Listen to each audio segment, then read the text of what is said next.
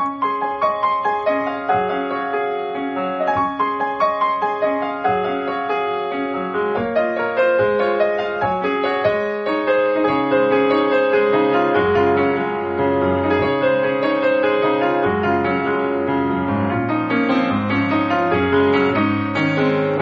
さんこんばんは、みっちーです。いかがお過ごしでしょうか？本日は6月の14日となります。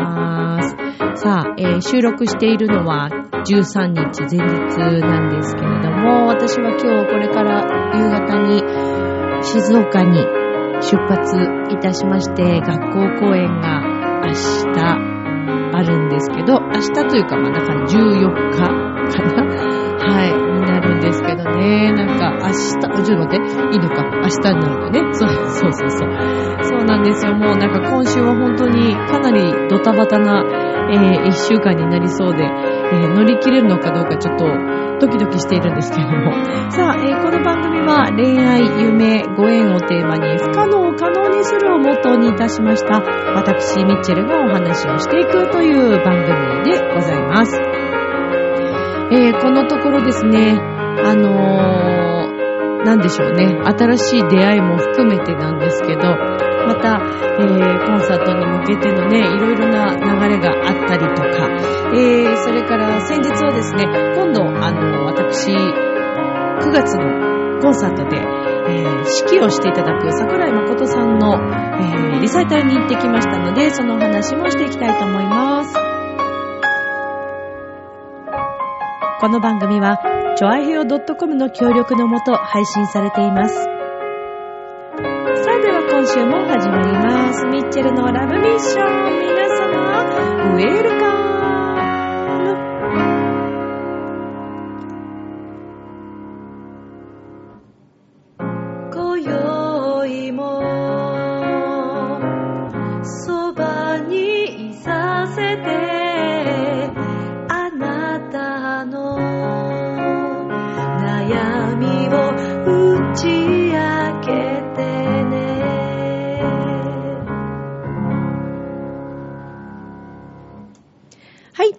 ということで、えー改めまして皆様、こんばんは、みっちゅうです。なんか、あの、この曲だとお便りコーナーに行きたくなるね、感じですけどね。えー最近ね、特にあの、私の方からもお便り募集という形は取っていなくって、えー、だってさ、みんなお便りさ、ねえ、むつきさんだけはすごい頑張って くれてたけれど、なんか、ね、まあいいや。大丈夫。大丈夫だよ。みんながちゃんと応援してくれてるのはすごいよくわかってますから、ありがとうございます。はい。ちょっと拗ねてるんでしょ？ちょっと拗ねてるのね。さあ、えー、改めましてですけども、えー、今日は、今収録13日なんですけど、13日の今午前中に収録をしておりまして、で、えー、午後に静岡県の方へ。はい。今日は、掛川に行きます。掛川だよね。確かね、掛川だと思います。はい。で、あの、一泊して、次の日に本番が3つあって、3本あって、っていう感じですかね。なんだかね、今週、ちょっと、かなりそんなバタバタで、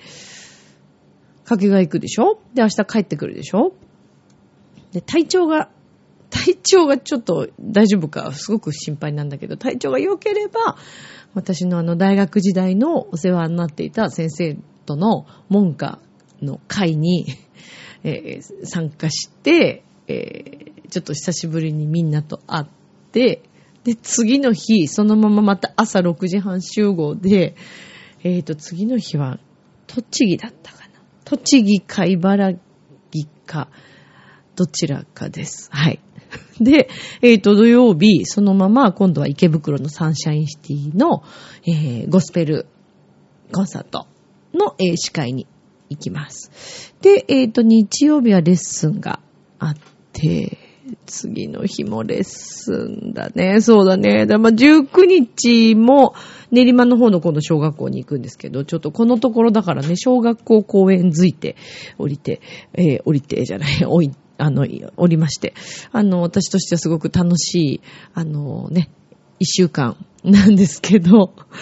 もうちょっと体調頑張ろうっていう感じですね。いやーもうさ、あのね、ちょっと正直な話していいですか？あなたの悩みを聞かせてね、なんていう、こう、さっきね、曲が流れてましたけど、いや、私の悩みもね、ありますね。やっぱりさ、年齢とともに体力って結構気をつけないと大変ね。しみじみ感じている。いやー、なんか、あのー、いろんな緊張感から、いや、この前ね、10、えっ、ー、と、9月のそのコンサートの、えー、打ち合わせという感じで、ホール見学に、まあ、改めて行ったわけですね。で、ホールの方と、えー、それから今回照明と舞台監督をしていただく、えー、桜井さんからね、えー、テノルのね、あの、私がお世話になっている桜井さんからご紹介していただいたんですけども、後藤奈美さんという方と、えそれから、え、音響の、え、方でいらっしゃって、その方は、奈美さんづてに、えー、ご紹介いただいた方で、中村さんという方なんですけど、で、あのー、音響は、まあ、入れるかどうかは、ちょっと見ていただいてから決めようということで、まあ、でも、中村さんもね、お忙しい中来てくださったんですけど、で、あのー、朝10時から、その、豊洲にね、見学に行くというお約束だったんですけど、朝起きたら、まあ、ちょっとね、前日の夜中、まあ、割と朝方ぐらい、朝方まではいかないけど、まあ夜中、ずーっとこう資料を作ろうと思ってずっと作ってたんですね。で、は明日間に合わないどうしようと思いながらこう作ったりとかしてて、で、いろいろやっていって、で、ちょっとなんかフラッとしたんで、あ、もう今日は寝てしまおうと思って、お風呂も入らず、ちょっと、あの、ざっとね、顔を洗って、そのまま寝て、で、朝起きてお風呂に入ろうと思ってたんですけど、もう朝起きた時から、もう目がぐるんぐるん回っちゃって、あの、あれですよ。メニエールってやつですかね。そう、もう、あの、ね、ちょっと、ちょっと疲れとか、そういうところからなるんでしょあれ。ストレスとかね。緊張だよね、多分私の場合は、おそらく緊張だと思います。いろんな緊張感があって、そう、もうなんかそしたらぐるんぐるん回っちゃって、起きれなくなっちゃって、もうそれどころか、喋れない、声も出せない、立ってない、で、どうしようと思って。で、家族が、まあ仕事に行ってしまってて、で、ちょうどおばあちゃんが、まあいて、でもおばあちゃんに声をかけるにも声が出ないから、で、飲み物飲みたいんだけど、声が出せないっていうね。いや、怖いよ、メニエール。あの、ほんと気をつけてくださいね。まあ、今日は、はい、あの、一日、昨日の夜、だからその終わってからはもうずっと家にちょっと帰ってきてずーっとちょっと横になって、でもね、横になっててもね、あれってね、こうぐるぐるするんですよ。もうほんと気をつけてくださいね。ねえ、いやもう私も体調管理はね、気をつけているつもりなんですけど、つもりじゃまだダメですね。だから食べ物もね、最近だいぶ、なんだろう、もう暴飲暴食はね、もうもちろんもうやめてってるんですけど、食べるものとか、いや、ほら、それこそ食べ物に私当たっちゃったこともあるから、そういうのもちょっとね、怖くてなんかいろんなもの食べれなくなってしまってね。特に海鮮物、生物、えー、っと、海のものに限らず、お肉でもちょっと生っぽいものは、私はどうやら結構アレルギー反応が出るようで、うん。で、フルーツとかも中にはね、こうちょっとアレルギー反応が出てしまいそうな、キウイとかね、ダメなんですよね、割と。好きなんだけど、キウイ食べてちょっと喉が痒くなったり、喉の前にね、なんかすごい急に声が出なくなったことがあって、で、なんだろう、イガイガする痒いなぐらいだったんだけど、よく考えてみたら、あ、これアレルギーかもしれないと思って。ねえ、でもなんでそんな、なんか、そんなに悪いものを食べてきたつもりはないんですけどね、私も。でもアレルギーの人増えてませんか？なんだろう。小麦とかかなね、それで、だからもうパンとか一切食べなくなる。ね、あの小麦とかも全部やめるっていう方もいらっしゃいますもんね。ちょっとたまたま今日、携帯の、なんかあの、なんだろう、ブログかな？何かでこうバーって出てきて、ガクトさんが4年間パンやめてたらしくて、パンをやめたのかな？炭水化物かな？でもとにかくその小麦だと思うんだけど、まあ、やめてて、4年ぶりにフランスでパンを食べて、すごい感動したみたいなことが書いてあって、ねえ、だから、皆さんそれぞれね、いろいろ、やっぱり努力されてらっしゃるんだなと思って、うん、思いました。私なんかもパン大好きだから、ねえ、やめるのも辛いし、でもメニュールになった前日何したかなっていろいろ考えたとき、食べ物どうしたかなと思って、乳製品とか塩分をちょっとま取ったかなって感じはしますけど、チーズをね、食べたんですよね。ちょっとクラッカーにつけて食べて、でもそんなもんですよ。うん。特に夜はそのぐらい。もうお昼に最近お弁当持ってって、お弁当、もうできるだけもう外食をだから今食べないようにしてて、お昼食べて、お弁当食べて、で夜帰ってきて、ちょっと、ちょっと小腹空いたから、クラッカーにチーズつけて食べたっていう感じ。ねえ。いや、ほんと、気をつけましょう。びっくりした。もうそれでね、いけないんじゃないかと思って。いや、もう本当にいける状態じゃなかったんです、もう。だって立てないんだもん。でもね、ちょっと、ちょっとまだ少しあるかな。うん。なんかあの、あれで三半期間がね、なんかこう、ふわっとする感じ。なんかよく考えてみたら、以前も一回私あるなと思って。緊張するとなるんだね。うん。なんかちょっと精神鍛え直しだね。私の場合。まだまだ、まだまだ心のメンタル部分が弱いなぁと思ってね、もう本当に反省、反省です、本当。いやぁ、大腸管理はね、私もですけど、ね、ちょっともう恥ずかしいですけど、気をつけていきたいと思いますし、みんなも本当に気をつけてくださいね。はい。ストレスは溜めないように、緊張はしないように、もう適当にケセラセラでい きたいと思います。そう、それでね、あのー、打ち合わせして、ホール本当にやっぱ改めて綺麗な素敵なところで、やっぱ今回のホールはですね、えっと、親子席っていうのがあって、もしあの、赤ちゃんっていうか、まあ、お子さんを連れていらっしゃって、赤ちゃんはちょっとあれですね、いらっしゃってしまうとずっと終始そこにいなくちゃいけなくなっちゃうので、で親子席っていうのが、まあ、うん、そうですね。そんなに広いスペースではないので、まあ、お互い譲り合って、それでも、あの、親子、お母さんとお子さんで、まあ、二組かなっていうぐらいなんですけど、あそこね、逆に特等席ですよ。ビップルーム。もうびっくりしちゃった。そこはガラス張りになってて、そこからも、あの、ホール内を、ホールの中なので、あの、見ることはできるんですけども、なんとそこからの声は向こうには聞こえないそうです。すごいでしょ？親子席。あれはね、ぜひ活用していただきたいなと思いますよ。はい。まあだから、あの、小さなお子さんもし連れていらっしゃっても、親子席がありますので、まあ早めにご予約いただければ、あのー、そちらのね、お部屋が使えるというふうに、あのね、させていただきたいなと思ってますけども、まあ一応はあの未就学児以上ということで、はい、限定させていただいておりますけれども、まあでもできるだけ小さなお子様から、あの、見に来ていただきたいなというふうに思っておりますので、ぜひよろしくお願いいたします。はい。さあ、えー、先日ですね、えっ、ー、と、私、あの、今回のこのコンサート、9月のコンサートで指揮をしてもらいます。大学時代からの先輩で、えっ、ー、と、もう同じ門下で、で、ピアノもすごい上手なので、浦安市のイベントなどでもピアノ弾いてもらったりもしてますけども、桜井誠さんという方が、えー、もう長年、もう20年以上ですかね。はい、仲良しの先輩なんですけど、で、あの、桜井さんがですね、この間、あの、船橋市にあります、あの、キララホールというところで、えっ、ー、と、駅前、船橋の駅前にフェイスというね、あのビルがあるんですけど、その中のキララホールというところで、えー、ギターのはい、えー、方、いぶきくんというね、斎藤いぶきくんという方なんですけど、とってもね、あの、セクシーな音色を弾かれるいぶいぶきくんと二人でコンサートをされまして、で、あのー、昨年もお手伝いに行かせていただいたんですけども、今回も、あの、私は今回ステージマネージャーみたいな形で、で、でも大したこと何もしてないんですけど、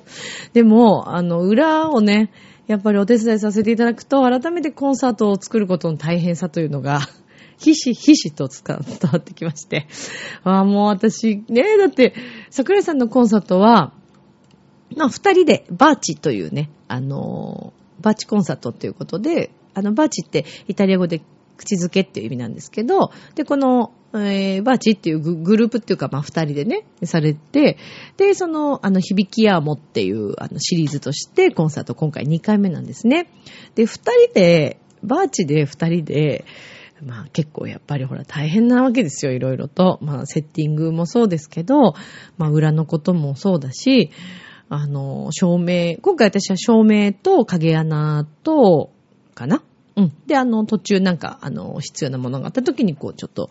あの、お渡しするとか、そのぐらいの感じでしたけど、それでもね、それでも結構ね、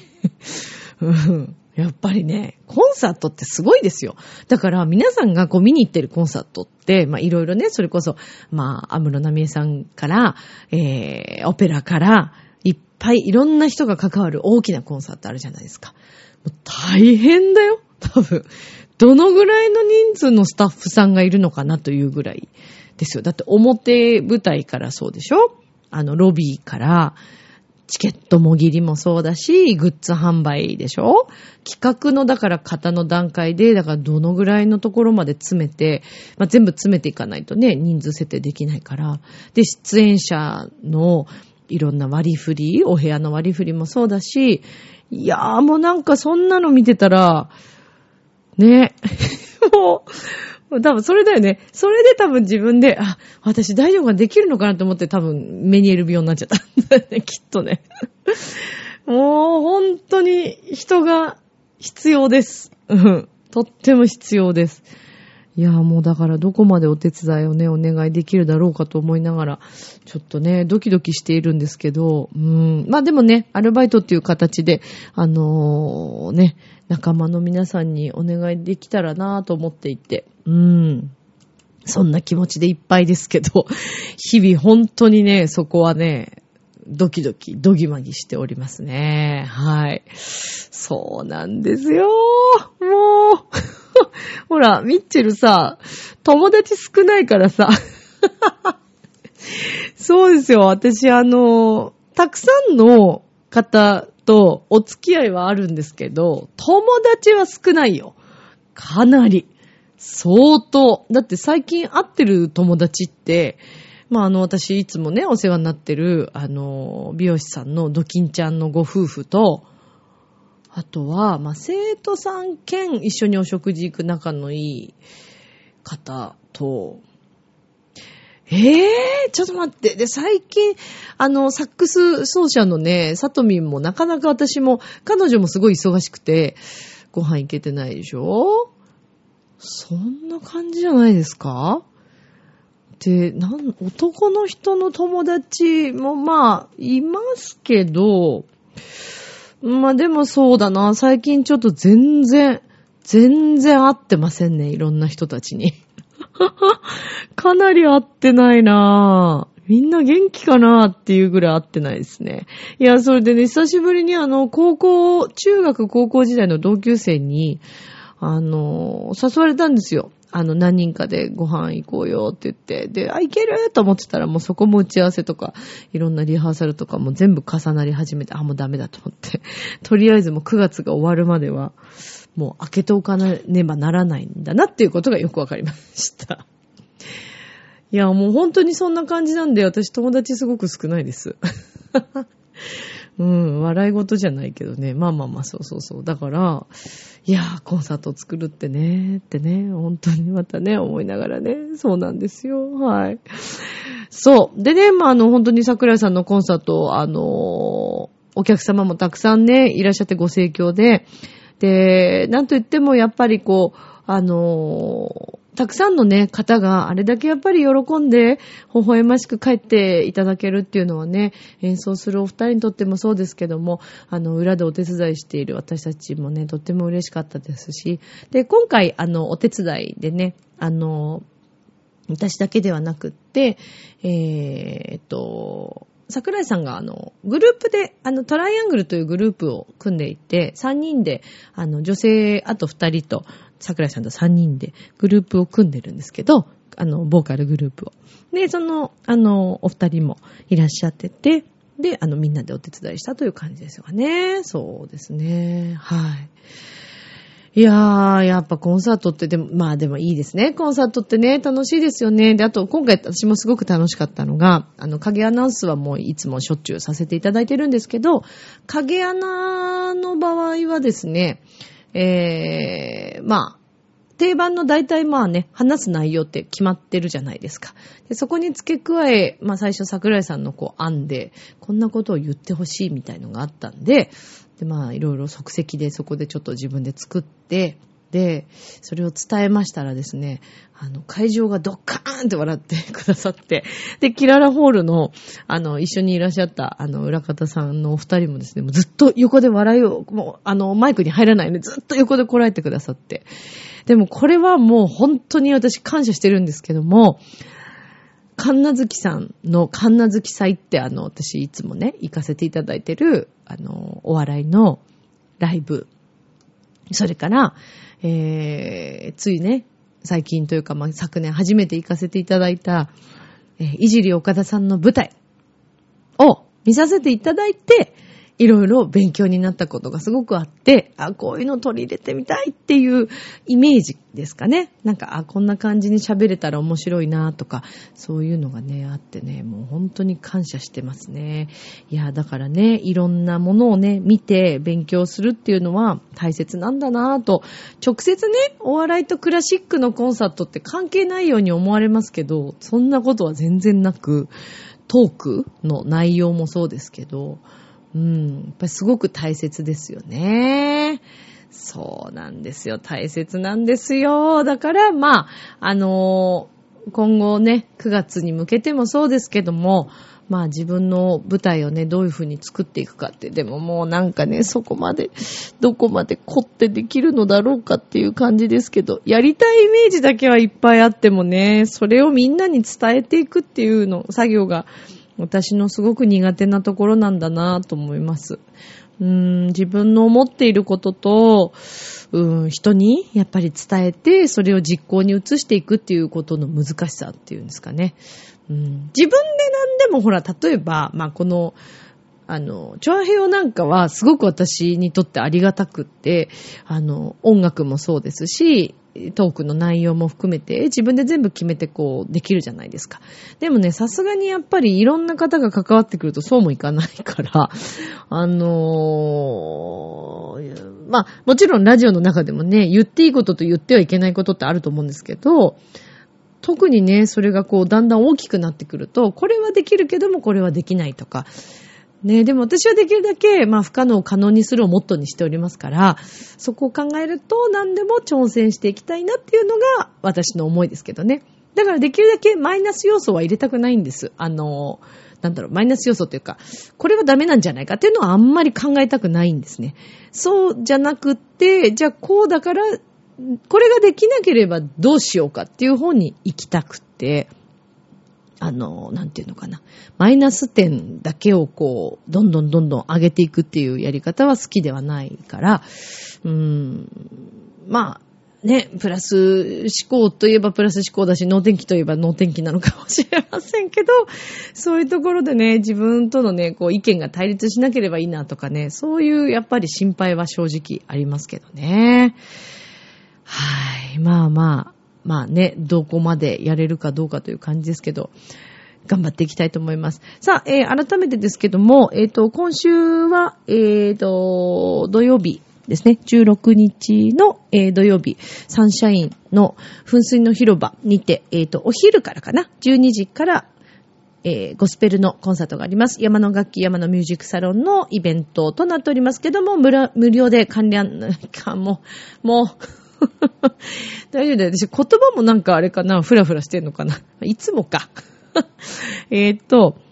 ちょっと待って。えー、っと、なんだっけ。そう、12時からで、えー、無料で観覧できますので、はい、あの、ぜひ遊びに来てください。あの、サンシャインのね、噴水の広場に遊びに来てくださって、えー、お買い物とかして、そのついでにちょっと見るとかだけでも、うん、あの、いらっしゃってくださったら嬉しいです。あの、本当にたくさんの方がいつも見ててくださって、あの、噴水の広場って4回ぐらいまで抜けてるので、上から覗くこともできます。なので、ああ、いるな、ぐらいのね、感じで見に来てくださったりとか、ぜひお声かけいただけたらすごく嬉しいなと思ってます。えー、16日、はい、今月、もうすぐですね、今週の土曜日の16日の12時からとなっております。よろしくお願いいたします。さあ、そして、えー、その次、7月7日ですね、えー、浦安市文化会館の小ホールにて、えー、と、面白音楽塾ということで、青島博さんのおしゃべりコンサート、今回はオペラの裏話という、はい、タイトルで、ボリューム5となっております。えー、もう本当にね、もう、青島さんといえば、お話が上手な方で有名ですけども、青島さんのオペラのこの裏話、えー、どんなトークが聞けるか私たちもとっても楽しみなんですが、そのトークとともにですね、えー、バイオリン、フルート、ピアノ、そして私ソプラノと、えー、テノール、バス。で、えー、なんと、浦安市のですね、高須北小学校の合唱部の皆さんも一緒に参加してくださっての出演のコンサートとなっております。こちらも、えー、客席数がね、そんなに多くないので、あの、お早めに、文化会館に、あの、チケットは問い合わせていただければと思っております。はい、文化会館で、えー、お取り扱い、事務局にてお取り扱いをしております。チケットトの予約ですけども、047-353-6350。047-353-6350の、えー、浦安市文学会館の、えー、事務ですね。はい。にもお願いしたいと思います。全席自由となっておりますけれども、えー、未就学時の入場は不可となっております。えー、一般は1800円、前売りですね、これ。で、当日券が2000円。学生券は1000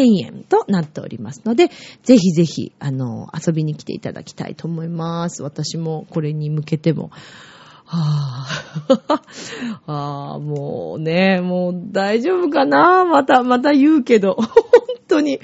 まあでも楽しんでやりたいですよね。いやもう演奏楽しんでやりたいですけども、私も本当にね、結構ね、こう見えてね、あの、不安になっちゃうタイプなんでね、そう、心配性なんですよ。もう困っちゃいますね。もうだからちょっとできるだけね、あの、そうならないように。いやまあそうそう、心配性といえば、そう思い出した。心配性じゃない件で思い出した。だからこの間そのね、豊洲のホールに昨日か行って、で、その後ちょっとお茶したんですね。で、そこがドッグカフェだったんですよ。そしたら、その、ちょうど私たちのお隣に来た、あの、とっても可愛らしいプリティな外人さんがいて、で、あの、ワンちゃんたちとこう戯れてて、私たちも。で、すごい仲良くなって、で、彼女も日本語全然だから、あの、通訳、携帯とかでお互いこうしながら、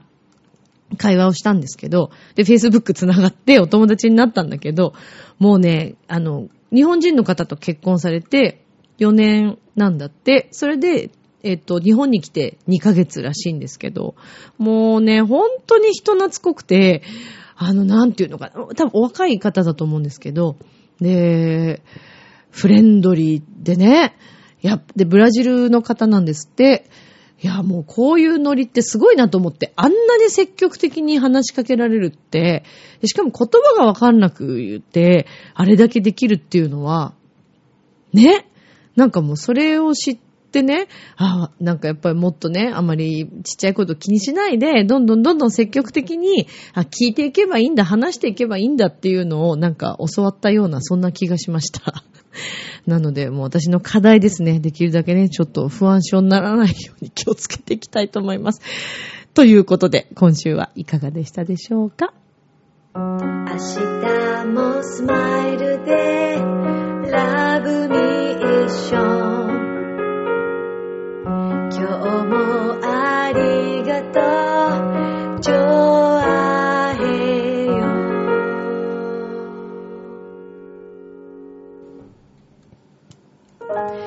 ということでエンディングでございます。なんかでも私思うんですよね。なんかこう、携帯ニュースとかえー、テレビから流れてくるニュースも殺伐としすぎていて、自分もなんか疲れてしまったり、この間もなんか急に夜、電車の中で誰もいないのに横に座ってきて、なんか変に声かけられたりとかすると、ビクビクしちゃったりとか、うん、ね。でもなんか信用できない